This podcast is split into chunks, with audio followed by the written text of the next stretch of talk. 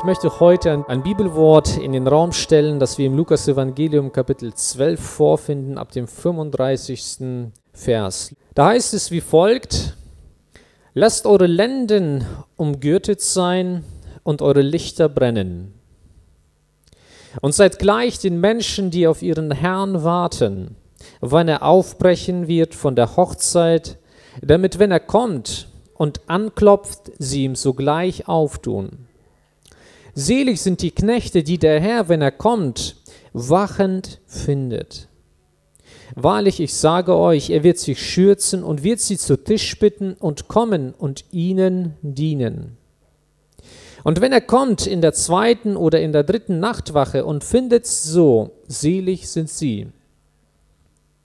Das sollt ihr aber wissen, wenn ein Hausherr wüsste, zu welcher Stunde der Dieb kommt, so ließe er nicht in sein Haus einbrechen. Seid auch ihr bereit, denn der Menschensohn kommt zu einer Stunde, da ihr es nicht meint. Das Thema meiner heutigen Predigt lautet, bist du bereit? Und wir haben hier im ersten Vers gelesen, lasst eure Lenden umgürtet sein und eure Lichter brennen. Lasst eure Lenden umgürtet sein. Was bedeutet das? Heute in der modernen Übersetzung, in der neuen Leben-Übersetzung heißt es wahrscheinlich, ich habe jetzt nicht nachgeschaut, aber heißt es wahrscheinlich, lasst eure Hüften umgürtet sein. Ja, Lenden sind Hüften, der Hüftbereich. Und Jesus ruft hier seine Jünger auf, dass sie sich um ihre Lenden umgürten sollen. Was meint er damit? Meint er damit, dass man einen Gürtel trägt, wie vielleicht einer von uns heute Morgen einen Gürtel angezogen hat, die Lenden umgürtet. Äh, wer ist oder wer ist, hat dem Befehl Jesu äh, Gehorsam geleistet? Wer hat einen Gürtel heute Morgen mit? Hebt mal kurz die Hand. Also ihr habt eure Lenden umgürtet. Und diejenigen, die ihre Lenden nicht umgürtet haben, befehlen den Gebot Jesu nicht, oder wie? Was meint Jesus damit? Natürlich meint er das nicht so, dass man ähm, ja tatsächlich auch um seine Lenden einen Gurt trägt, sondern das hat einfach den Hintergrund äh, oder einen kulturellen Hintergrund gehabt, ähm, was die Leute sofort verstanden haben, was er damit meint. Ähm, Im Alten Testament war es so gewesen, als die Juden aufgefordert waren, das Passafest zu feiern. Wir lesen das in 2. Mose Kapitel 12, Vers 11. Ich zitiere frei. Da heißt es, ja, dass man, ja, wenn man das Passalam geopfert hat, also in der Nacht, wo der Todesengel durch das Ägyptenland gegangen ist und den Erstgeborenen in den Familien getötet hat, an diesem Abend feierten die Juden das Passalam. Und an diesem Abend wurde in jedem Haus, in jeder Familie ein Lämmchen geschlachtet, das so gesehen stellvertretend für den Tod des Erstgeborenen eigentlich in der Familie ist. Und die Juden hatten den Auftrag in 2. Mose 12, Vers 11, ihre Lenden dabei, ihre Lenden umgürtet zu haben, wenn sie das Passalam essen, einnehmen, sollten ihre Lenden umgürtet sein, sie sollten beschut sein, ihre Schuhe sollten angezogen sein und in der Hand sollten sie einen Stab halten. So gesehen komplett startklar, startbereit, um loszuziehen. Also wenn man davon redet, lasst eure Lenden umgürtet sein, dann meint man eigentlich, sei startklar, sei bereit. Früher war es ja so gewesen, man trug ganz lange Gewänder, ja, und jedes Mal, wenn man irgendeine Arbeit verrichten wollte oder sich vielleicht länger auf dem Weg machen wollte, ein Soldat, ja, von dem wurde es auch gefordert, ja, dass er seine Lenden umgürtet. Deshalb römische Soldaten, die haben es sich teilweise einfacher gemacht, zumindest laut den Filmen, die man heute sieht, die haben gleich so eine Art Rock getragen. Ja, die haben ihre Lenden so weit umgürtet, ja, dass es Knie bis zu den Knien ging. Dass man startklar war, wenn es wirklich von einem Soldaten gefordert ist, gleich sofort loszukämpfen. Das heißt, wenn Jesus sagt, lasst eure Lenden umgürtet sein, meint er nichts anderes damit, seid startklar, seid bereit. Ähm, es gibt äh, bei uns in der modernen Welt ähm, eine Funktion oder einen Status, der dasselbe ausdrückt.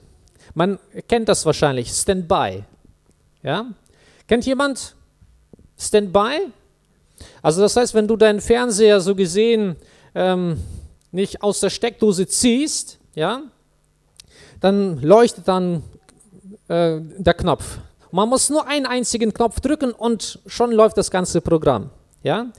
Wenn man Standby ähm, oder den Standby-Modus ins Deutsche übersetzt, es gibt tatsächlich eine deutsche Version dafür, das ist ja Englisch Standby, dann heißt es eigentlich der Schein-aus-Modus. Es scheint, als ob das Gerät aus ist, aber eigentlich ist es an. Ja? Und ein Gerät im Standby-Modus ja, kann jederzeit per Knopfdruck ohne Vorlaufzeit in den aktiven Modus versetzt werden. Per Knopfdruck schaltest du den Fernseher ein und zack, läuft er. Ja?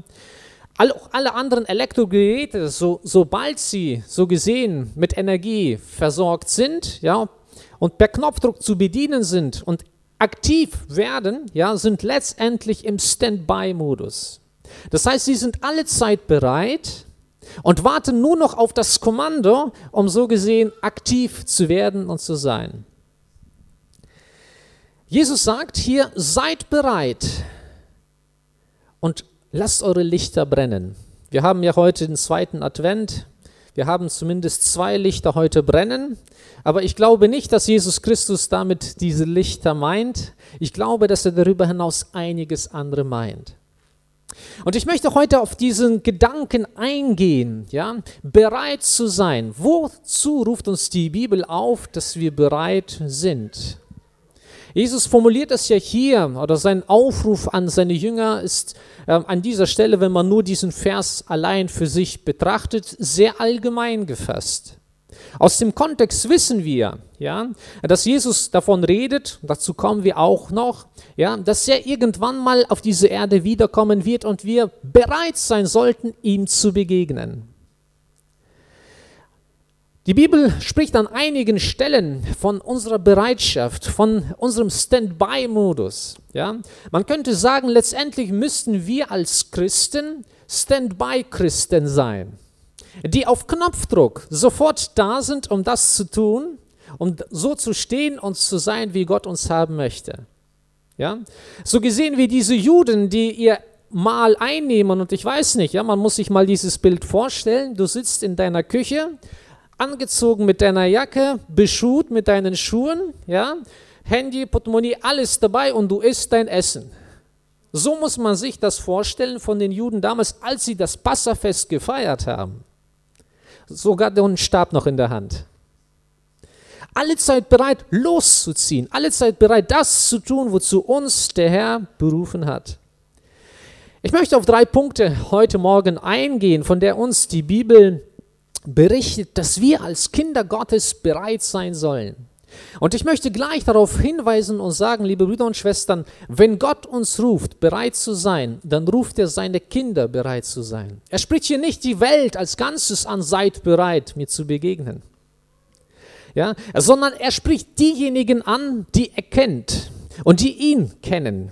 Ja, die wissen, was der Herr von ihnen erwartet und die so gesehen auch seiner Erwartung entsprechen sollten. Das Erste, was wir in der Bibel vorfinden, wo die Bibel uns davon berichtet, dass wir im Standby-Modus sein sollten, ist 1. Petrus Kapitel 3, Vers 15. 1. Petrus Kapitel 3, Vers 15. Da heißt es, heiligt den Herrn Jesus Christus in euren Herzen. Ja, Heiligt den Herrn Jesus Christus in euren Herzen. Seid alle Zeit bereit zur Verantwortung vor jedermann, der von euch Rechenschaft fordert über die Hoffnung, die in euch ist. Seid alle Zeit bereit zur Verantwortung vor jedermann, der von euch Rechenschaft fordert über die Hoffnung, die in euch ist. Das heißt, wir als Christen sollten durchgehend, dauernd im Standby-Modus sein, Rechenschaft über unseren Glauben an Jesus Christus abzulegen gegenüber Menschen, die uns umgeben. Da kannst du nicht sagen, ja, wenn du irgendwo in der Uni sitzt, irgendwo auf der Arbeit gerade jemanden begegnest oder gerade im Gespräch mit deinem Nachbar zufällig bist, dass du ihm dann mitteilst und sagst, du, ich würde dir gerne an dieser Stelle etwas von Jesus erzählen oder ich würde eigentlich ähm, dir sagen, dass so wie du denkst, dass das wahrscheinlich nicht ganz richtig ist oder kompatibel ist mit der Bibel, mit den Moralvorstellungen der Welt. Warte mal, ich bereite mich vor und dann kommen wir und reden wir nochmal drüber. Sondern die Bibel sagt, jederzeit sollten wir als Kinder Gottes diese Bereitschaft in uns tragen, Rechenschaft abzulegen über den Glauben, der in uns lebt und ist. Epheser Kapitel 6, Vers 15 greift das auch nochmal auf. Dort heißt es, dass wir die Schuhe ähm, oder jede Zeit bereit sein sollten, die Schuhe des Evangeliums so gesehen an uns zu tragen, dass wir beschut sein sollen. Ja, vielleicht können wir das auch lesen. Ist auch ein ähm, ähnliches Bild, was hier gebraucht wird. Ja, und an den Beinen gestiefelt, heißt es dort, bereit einzutreten für das Evangelium des Friedens. Ja, an den Beinen gestiefelt, bereit einzutreten für das Evangelium des Friedens. Das greift nochmal ähnlich dieses Bild vom Passafest von den Juden auf, ja, die beschut, die angezogen, die startklar so gesehen in den Löchern sein sollten, um ja, den Weg zu gehen, den Gott für sie vorgesehen hat. Und wisst ihr, mir ist aufgefallen, ich hatte Momente in meinem Leben gehabt, als Pastor sogar, Momente in meinem Leben gehabt, ja, wo ja, du durch die Gegend gehst, spazierst vielleicht, ja, und dann kommst du ins Gespräch mit jemandem, der gerade in der Unterhose im Garten rumspaziert. Kommt in der Bumter Heide ab und zu vor. Und ähm, ich komme ins Gespräch mit diesem älteren Herrn. Man merkt, er ist Alkoholiker, offensichtlich, unter Alkoholkonsum. Ja, spaziert gerade in seinem Garten, genießt die frische Luft. Und in mir war solch ein Brennen ihm ein Zeugnis von Jesus abzulegen und abzugeben. Und wisst ihr, zu meiner Schande muss ich bekennen, ich habe nicht den Mut gefunden, ihn darauf anzusprechen. Neben mir war noch jemand da. Und in mir war solch ein Brennen. Ich habe mir dann, ich bin nach Hause und tagelang hat mich dieser Gedanke verfolgt. Ja, warum hast du dich nicht getraut, für das Evangelium einzutreten? Diesem Mann von Jesus zu erzählen. Und ich habe dann gesagt, Herr, auch wenn ich das so nicht gemacht habe, ich werde trotzdem ihm irgendwie Zeugnis geben. Und ich habe dann eine christliche Zeitschrift gehabt, habe die irgendwann mal zu ihm in den Postkasten reingeworfen. Ja, also es ist eine evangelistische Zeitung tatsächlich für extra für Menschen konzipiert, denen man so gesehen das Evangelium verkündigen sollte. Aber ich weiß, ich hatte kein gutes Gefühl. Als ich von diesem Mann gegangen bin, ich bin ins Gespräch mit ihm gegangen, äh, reingekommen, ja, aber ich hatte nicht den Mut, ihm von Jesus zu zeugen. Und ich habe mir die Frage gestellt, warum ist das so? Als Christ, als Kind Gottes, als Pastor sollte es anders sein. Das darf nicht sein. Dass ich komplett irgendwie Angst, Scham, was auch immer in mir trage, um den Menschen von Jesus zu erzählen, das Evangelium ihnen näher zu bringen. Und ich habe dann einfach für mich die Antwort gefunden. Wisst ihr, Jesus sagt ja zu seinen Jüngern in Apostelgeschichte Kapitel 1, ja, Vers 8, dass wir die Kraft des Heiligen Geistes empfangen werden und dann Zeugen für Jesus sein sollten. Und ich habe in meinem Leben gemerkt, wenn ich nicht diese Fülle des Heiligen Geistes in mir trage, wenn ich nicht gefüllt bin mit der Kraft Gottes, mit anderen Worten, habe ich nicht den Mut, auf Menschen zuzugehen. Aber wenn die Kraft Gottes nicht in mir wohnt und lebt, wenn der Heilige Geist nicht Raum hat in meinem Leben, habe ich auch keine Zuversicht, habe ich keine Kraft, ja, den Menschen frei von Jesus zu erzählen. Wir lesen in der Bibel, auch in der Apostelgeschichte an einigen Stellen, ja, auch als man der Gemeinde gedroht hat, sie sollen nicht mehr von Jesus erzählen. Ihr kennt diese Geschichte. Sie gingen ins Gebet, ja, und haben das so Jesus alles erzählt ja, dass man ihnen gedroht hat, dass man ihnen verboten hat, von Jesus zu erfüllen. Und das heißt, sie beteten so stark, bis die Städte erbebte, wo sie waren, sie erfüllt wurden vom Heiligen Geist. Das steht geschrieben von den Christen, die schon getauft waren im Heiligen Geist, von den Aposteln, die schon gedient und gepredigt haben. Sie wurden erfüllt vom Heiligen Geist. Und dann heißt es, sie gingen auf die Straße und haben angefangen, Zeugnis von Jesus zu erzählen. Das heißt, Menschenfurcht, solange Menschenfurcht in mir und in dir wohnt, ja, ist das ein Zeichen dessen, dass die Kraft Gottes von uns fernbleibt. Dass wir noch nicht ganz gefüllt sind. Ja. äh, mit dem Heiligen Geist. Und vielleicht ist es an einer und der anderen Stelle notwendig, bereit zu sein. Das heißt, sich vorher füllen zu lassen mit dem Heiligen Geist, sich vorher ja, füllen zu lassen von der Gnade Gottes, damit man dann startklar ist, jederzeit das Evangelium Menschen weiterzubringen. Wie ist es denn mit der Vorbereitung bei uns? Wenn man sagt, sei bereit, ja, ähm, wenn man im alltäglichen Leben einfach schaut, ja, wenn du ein Vorstellungsgespräch hast, gut, du hast einen Termin, ja, und zu diesem Termin beginnst du dich vorzubereiten. Das erste ist ja, dass man vorher sowieso schon eine Ausbildung durchlaufen hat, im besten Fall. Ja? Und dann bereitet man sich für ein Vorstellungsgespräch vor. Man weiß oder man beginnt diese ganzen äh, Fragen durchzugehen, die einem eventuell gestellt werden können.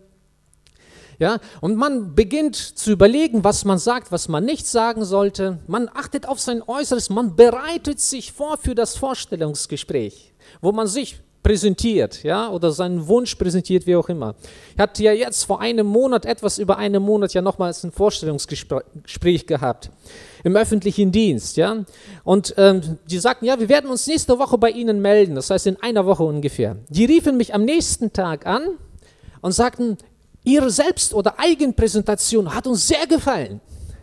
Ja? Sie haben uns überzeugt im Bewerbungsgespräch, aber wir haben uns für einen anderen entschieden. Und sie sagten, das hat nichts mit Ihnen zu tun. Ja, von der Ausbildung, von der Präsentation war alles super gewesen, aber wir haben jemanden gefunden, der noch eine Zusatzqualifikation, eine Zusatzausbildung hatte und die brauchen wir in unserem Team, die sie leider nicht verfügen.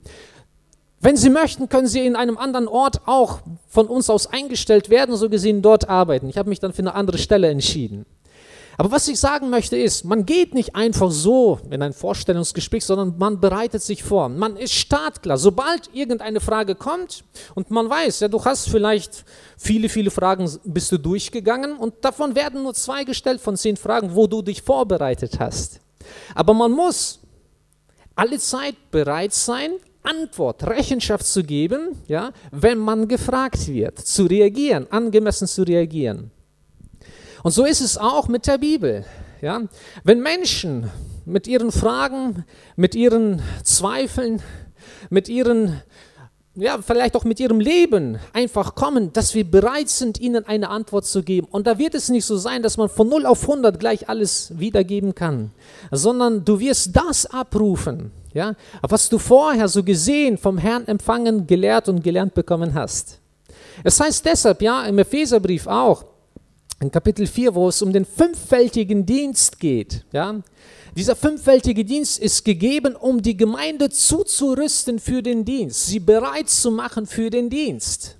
Ja, deshalb ist es wichtig, ja, wenn du sonntags die Gemeinde besuchst, dass du nicht alles wieder vergisst, sondern dass du zwischendurch vielleicht eine Predigt dir anhörst, dass du zwischendurch vielleicht ins Gebet gehst.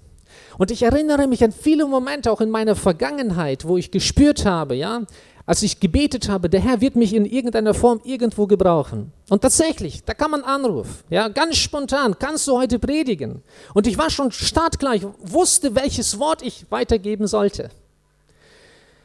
Oder eine Begegnung gehabt, ja, wo ich vorher den Drang gespürt habe, ins Gebet zu gehen. Und ich ging ins Gebet und ich merkte dann, als diese scheinbar zufällige Begegnung da war, ja, hatte ich ein Wort vom Herrn in dieser Situation. Und das ist etwas, ja, was das Evangelium oder Jesus Christus von uns oder Gott von uns auch haben möchte. Ständig bereit zu sein, für das Evangelium einzutreten, sich nicht dafür zu schämen. Rechenschaft, so wie Apostel Petrus das sagt, ja, Rechenschaft zu geben gegenüber denjenigen, die von uns eine Antwort erwarten. Und du, von dir, ob du glaubst oder nicht, von dir erwarten Menschen eine Antwort, eine angemessene Antwort, auch wenn sie dich nicht fragen. Eine angemessene Antwort auf das Christsein. Wenn sie wissen, dass du in irgendeiner Form Christ bist, sie haben Erwartungen an dich, ob du glaubst oder nicht. Sie fragen nicht danach, ja, aber sie haben gewisse Erwartungen an dich, wie du zu gehen hast, wie du zu leben hast, ja, wie du zu reden hast, wie du dich so gesehen, ja, präsentieren solltest weil du Kind Gottes bist. Das Zweite, ähm, wo wir aufgerufen werden, bereit zu sein, ist in Titus Kapitel 2, Vers 14 bis Kapitel 3, Vers 2 vorzufinden. Und dort heißt es, Titus Kapitel 2, ab Vers 14, der sich selbst für uns gegeben hat, damit er uns erlöste von aller Ungerechtigkeit und reinigte sich selbst ein Volk zum Eigentum, das eifrig wäre zu guten Werken. Und das sage und ermahne und weise zurecht mit ganzem Ernst. Niemand soll dich verachten. Erinnere sie daran, dass sie der Gewalt der Obrigkeit untertan und gehorsam seien und zu allem guten Werk bereit. Das Zweite, wozu uns die Bibel aufruft und nicht nur an dieser Stelle ist, dass wir bereit sind zu allem guten Werk.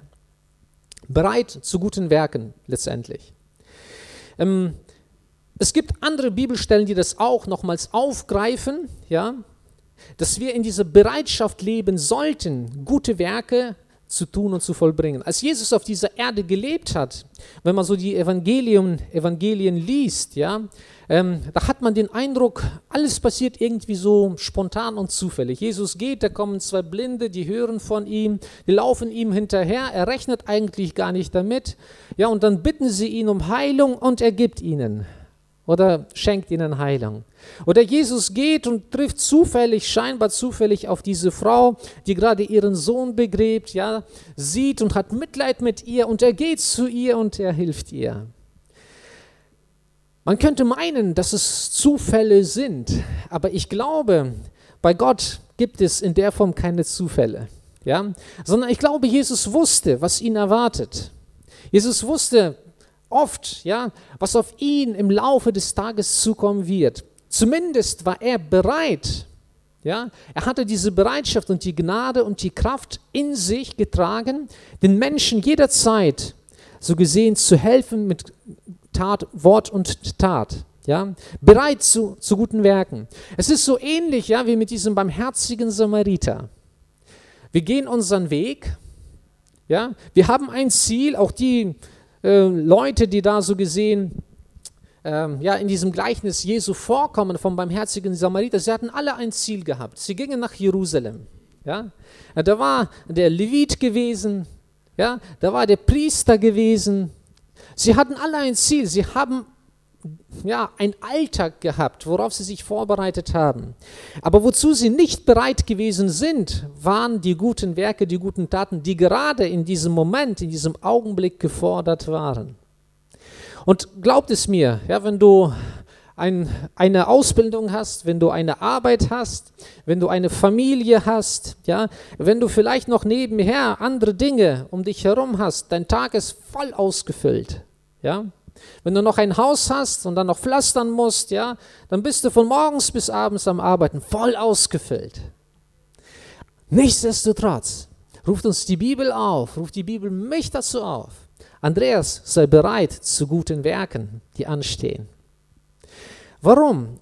Weil die Bibel sagt uns auch an anderen Stellen, dass Gott sich ein, auch im Petrusbrief, ja, dass Gott sich ein Volk vorbereitet hat, das zu guten Werken da sein soll. In Epheser Kapitel 2 lesen wir, ja, dass Gott uns geschaffen hat zu guten Werken, die er zuvor vorbereitet hat, dass jemand diese Werke tut. Ja?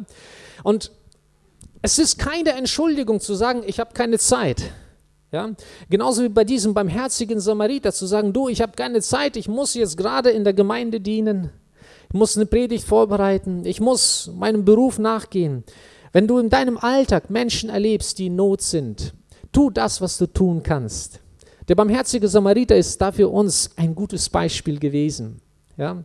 Er ging, er hatte auch einen Weg, ein Ziel gehabt, ja, aber er sah diesen Mann am Boden von den Räubern überfallen, vielleicht mit dem Leben zu kämpfen, schwer verletzt. Und das, was er tun konnte, hat er getan. Er nahm ihn auf dem Esel, ja, er salbte seine Wunden mit Öl, er brachte ihn an eine Stelle, wo man ihn weiter versorgt hat. Mehr konnte er vielleicht in diesem Augenblick nicht tun. Und mehr hat Gott von ihm auch an dieser Stelle nicht gefordert. Und genauso auch in unserem Leben. Gott überfordert uns nicht. Wir haben Möglichkeiten, immer wieder Möglichkeiten, gute Werke zu tun. Und Gott wird uns nicht überfordern und sagen, du, ja, ich habe eigentlich das und das von dir erwartet, warum hast du das nicht getan? Ja? Wenn ein Kühlschrank als Kühlschrank konzipiert ist, dann hat er die Begabung zu kühlen und nicht zu frieren. Und keiner erwartet von einem Kühlschrank, dass dieser Kühlschrank eine Gefriertruhe ist, oder? Sondern man weiß, sie ist ausgestattet nur um zu kühlen. Wenn Gott mir und dir Begabungen, Befähigungen gegeben hat, Zeit gegeben hat, Finanzen äh, gegeben hat, dann erwartet Gott von mir oder von dir nicht, dass wir darüber hinaus ja, Mutter Teresa sind, sondern dass wir mit den Möglichkeiten, die Gott uns gegeben hat, einfach den Menschen begegnen und ja, das tun, was wir tun können. In Matthäus Kapitel 25, ab Vers 31 bis 46, ich lese auch dieses, ähm, diese Worte nicht ganz vor, ja. Wir kennen sie sehr, sehr gut, weil ich sie zwischendurch immer wieder mal erwähne. Es geht um die Endzeitrede im Matthäus-Evangelium. Zwei ganze Kapitel widmet Jesus, ähm, so gesehen, ja, seinen Jüngern, um ihnen immer wieder aufzuzeigen, dass sie bereit sein sollen. Und in diesem Gleichnis spricht er auch, beziehungsweise Jesus sagt, wie es sein wird. Ja? Spricht er über Menschen, die so gesehen, ja, scheinbar zufällig oder auch nicht, ja, anderen Menschen gedient haben. Und es gibt dort Menschen, ja, die nicht gewusst haben, dass sie Gott gedient haben. Ja, sie sagten, oder Jesus sagte zu diesen Menschen, ich bin hungrig gewesen, ihr habt mir zu essen gegeben, ich bin durstig gewesen, ihr habt mir zu trinken gegeben. Ich bin ein Fremder gewesen, ihr habt mich aufgenommen. Ich bin nackt gewesen, ihr habt mich gekleidet. Ich bin krank gewesen und ihr habt mich besucht. Ich bin im Gefängnis gewesen und ihr seid zu mir gekommen. Und dann werden ihm die Gerechten antworten und sagen, Herr, wann haben wir dich hungrig gesehen und haben dir zu essen gegeben oder durstig und haben dir zu trinken gegeben? Also die haben so gesehen, so ihren Alltag gelebt, waren so gesehen, ja, hatten durchgehend diese Bereitschaft gehabt, ja, zu dienen, auch da, wo es ging, scheinbar zu dienen, da, wo es ging, so, dass sie nicht mal gemerkt haben, dass sie dadurch Jesus gedient haben. Ja, wann haben wir dich krank oder im Gefängnis gesehen und sind zu dir gekommen? Und der König wird antworten und zu ihnen sagen, wahrlich, ich sage euch, was ihr getan habt, einem von diesen meinen geringsten Brüdern, das habt ihr mir getan. bereit zu allem guten Werk. Das ist das, was zu Gott uns auch so gesehen, ja, äh, auffordert in der Bibel. Und auch hier, auch an dieser Stelle, ja, wenn man sich vorbereitet, auch da hat man oder sollte man im Vorfeld irgendwelche Vorbereitungen treffen, dass man ja die Möglichkeit hat, vielleicht auch zu geben oder auch nicht. Ja, ähm, wenn man sich oder Menschen, die sich auf Katastrophen vorbereiten, die legen einen Bunker an. Ja, die legen meistens einen Vorrat an. Ja? Einen Vorrat an Dingen, wie auch immer, um Monate vielleicht durchzukommen, einige vielleicht auch über Jahre durchzukommen. Es gibt tatsächlich Menschen, ja, die, ja, die einen Riesenvorrat und einen guten Bunker bauen, um durch Katastrophen durchzugehen. Und ich glaube, dass auch wir als Christen ja, so gesehen einen geistlichen Bunker, Vorrat anlegen sollten, ja, damit rechnen sollten, dass Menschen meine und deine Hilfe benötigen und brauchen. Und vielleicht ist es dein Nachbar. Und vielleicht ist es sogar dein Ehemann, deine Ehefrau. Vielleicht ist es sogar deine Mutter, die einfach einen Besuch von dir benötigt und braucht, damit es ihr wieder besser geht. Oder dein Bruder, deine Schwester, der einfach deine Hilfe benötigt. Was ihr getan habt, einen von diesen meinen geringsten Brüdern, liebe Brüder und Schwestern, hier geht es nicht um, ähm, um, um äh, hochstehende Brüder, angesehene Brüder. Ja, achten wir darauf, was Jesus hier sagt. Weil einem Pastor würdest du vielleicht gerne helfen, ja, weil er vielleicht in deinen Augen angesehen ist. Oder einem Christen, ja, dem Reinhard Bonke, der leider schon verstorben ist, oder einem anderen, wir würden ihn als Ehrengast aufnehmen. Wir wären bereit, ihm zu dienen, weil er in unseren Augen ein hochgeschätzter Bruder und hochgeschätzte Schwester ist. Aber Jesus sagt an dieser Stelle, was ihr getan habt, einen von diesen meinen geringsten Brüdern, jemand, der arm ist, ist nicht immer angesehen. Jemand, der an der Tür klopft, ist auch nicht immer beliebt. Jemand, der krank ist, ist vielleicht nicht ganz attraktiv. Jemand, der im Gefängnis ist, sowieso nicht. was ihr einem von diesen meinen geringsten Brüdern getan habt, das habt ihr mir getan. Und vielleicht hat sich jemand heute Morgen gewundert über die Nikoläuse auf den, äh, auf den Stühlen. Ja? Hat folgenden Hintergrund. Es gab mal einen Nikolaus in der Kirchengeschichte. Ich rede jetzt nicht vom Weihnachtsmann Coca-Cola, ja? sondern in der Kirchengeschichte gab es einen Mann, der hieß Nikolaus, der durch seine guten Taten und Werke bis in die Kirchengeschichte ähm, so gesehen, ja, der festgehalten worden ist, ja, berühmt geworden ist durch seine guten Taten, die er an den Armen damals in seiner Gesellschaft äh, so gesehen, ja, getan und vollbracht hat. Und man schreibt ihm natürlich in der katholischen Kirchengeschichte, schreibt man ihm auch Wunder und Zeichen vor. Aber er war jemand, der aufopfernd gewesen ist, der an der Not seines Nächsten nicht vorbeigegangen ist, der bereit war, das, was er gerade hatte, zu geben. Ja?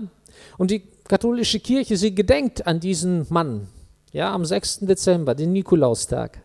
Sie gedenkt an ihn, wie er durch gute Taten so gesehen, ja, auch das Evangelium den Menschen weitergetragen hat. Wenn ihr heute euren Nikolaus nimmt mit nach Hause, denkt daran, wir sollten alle Zeit bereit sein, gute Werke zu tun und zu vollbringen. Ja? Seid bereit, sagt Jesus, und lasst euer Licht leuchten. Was ist denn das Licht, das wir empfangen haben? Es ist diese Freundlichkeit, es ist diese Gütigkeit, ja, die wir in uns tragen sollten.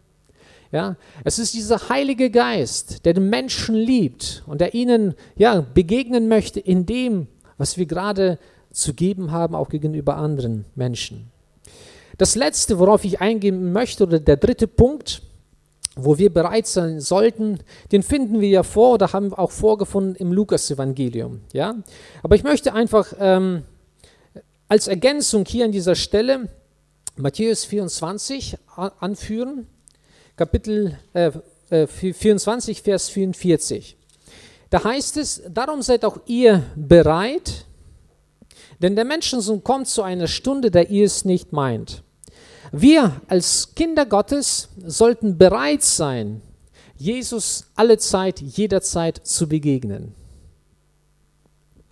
So wie man fürs Evangelium bereit sein sollte einzutreten, so wie man bereit sein sollte, gute Werke zu vollbringen, so sollten wir alle Zeit bereit sein, Jesus zu begegnen. Er sagt hier, seid auch ihr bereit. Und er wendet sich hier an seine Jünger, an diejenigen, die ihn kennen. Denn der Menschensohn kommt zu einer Stunde, da ihr es nicht meint. Seine Leute werden ihn nicht so gesehen erwarten, zu diesem Zeitpunkt, dass er zu diesem Zeitpunkt kommt, sagt die Bibel. Da, wo du am wenigsten erwartest, dass Jesus kommt, wird Jesus kommen. Seid bereit zu einer, denn der Menschensohn kommt zu einer Stunde, da ihr es nicht meint.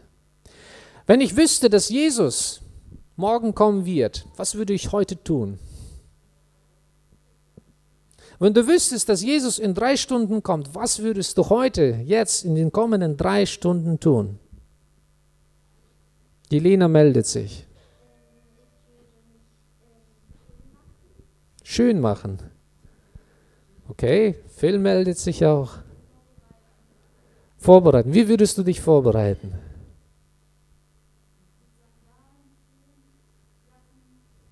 Also anziehen, nach draußen zu gehen, Jesus zu begegnen. Esther.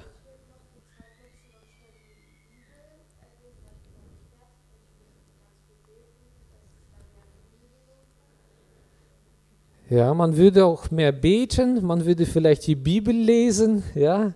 Man würde vielleicht sich überlegen, so mit wem habe ich zuletzt gestritten, damit ich mich mit ihm noch versöhne. Man würde nochmal nachdenken, habe ich wirklich alle Sünden bekannt vor Jesus und Vergebung empfangen? Ja, bin ich frei, bin ich bereit, Jesus zu begegnen? Und darum geht es, liebe Brüder und Schwestern. Wir sollten alle Zeit bereit sein, Jesus zu begegnen. Wir wissen nicht, äh, ob der Tag, an dem wir heute leben, ob es nicht unser letzter Tag ist. Wir wissen nicht, ob morgen der letzte Tag sein wird. Wir wissen nicht, ob dieses Jahr ja, noch zu Ende gehen wird. Vielleicht wird der Herr wiederkommen. Jesus sagt, seid auch ihr bereit, denn der Menschensohn kommt zu einer Stunde, da ihr es nicht meint. Jesus hat ja dazu ein wunderbares Zeugnis ein wunderbares Gleichnis gebracht, ja, wenn man einfach einige Verse weiter liest, Kapitel 25 ab Vers 1 bis 10. Äh, wir kennen diese Geschichte, ich werde sie nur kurz äh, streifen, ja, von den zehn Jungfrauen. Ja, ihr kennt diese Geschichte. Ähm, und Jesus sagte hier, dass das Himmelreich diesen zehn Jungfrauen gleicht, die ihre Lampen nahmen, um hinauszugehen dem Bräutigam entgegen. Und dann berichtet Jesus darüber, dass fünf von ihnen klug waren und fünf von ihnen töricht. Worin bestand, bestand die Torheit der fünf äh, Jungfrauen? Ähm, sie nahmen ihre Lampen, aber sie nahmen kein Öl mit. Ja? Und die anderen klugen Jungfrauen, ja, sie haben ihre Lampen mitgenommen und sie haben genügend Öl mitgehabt fürs Lichtsein. Und wir lesen dann, dass alle zehn letztendlich, ähm, ja, dass es sich irgendwie hinzog, bis der Bräutigam kam und alle zehn in irgendeiner Weise in eine schläfrige Phase gekommen sind, ja, eingenickt sind. Sie waren da, sie haben sich vielleicht mehr oder weniger fertig gemacht, standen schon startklar in den Löchern. Der Bräutigam ließ auf sich warten und sie schlummerten ein. Und in diesem Augenblick, ja, ähm, um Mitternacht heißt es hier, erhob sich ein lautes Rufen, siehe, der Bräutigam kommt. Geht hinaus ihm entgegen. Und da standen die Jungfrauen auf, die genug Öl gehabt haben, haben dann ihre Lampen angemacht und sind dem Bräutigam entgegengegangen. Und die anderen fünf Jungfrauen realisierten in diesem Augenblick, wir haben ja gar kein Öl. Wir haben nichts, womit so gesehen unsere Lampen leuchten. Wir sind unvorbereitet letztendlich. Und man sagte ihnen dann, geht zum Kaufmann ja, und versucht Öl zu besorgen. Ja. Ich weiß nicht, wie die Geschäfte damals gearbeitet haben, aber um Mitternacht ist es schon schwierig, Öl einzukaufen ja, für die Lampen. Und sie gingen, heißt es dann, haben versucht, äh, Öl zu holen, irgendwie besorgt und gingen dann zu diesem Hochzeitsmahl zurück, wo die Hochzeit gefeiert wurde. Als sie an der Tür geklopft haben, heißt es dann, wer seid ihr? Herr, tu uns auf. Und er antwortete ihnen und sprach, ich sage euch wahrlich, ich kenne euch nicht. Vers 12. Und dann sagt Jesus, darum wachet, denn ihr wisst weder Tag noch Stunde. Ich kenne euch nicht. Das ist, das ist äh, eine Antwort gegenüber denjenigen, die unvorbereitet dem Herrn begegnen werden. Wisst ihr, der amerikanische Präsident, der hat vor kurzem, äh, nicht allzu lange her, hat er mal äh, folgenden Satz fallen lassen. Vielleicht kann sich der eine und der andere an diesen Satz erinnern. Er sagte zu den Brood Boys, ja, stand back and stand by. In einem seiner TV-Duelle hat er zu den Brood Boys gesagt, stand back and stand by. Die Brood Boys sind übersetzt stolze Kerle. Ja, man sagt ihnen rechtsradikale, äh, so gesehen, Ansichten nach, ja, die so gesehen Pazifisten sind, aber sehr rechtsradikal orientiert.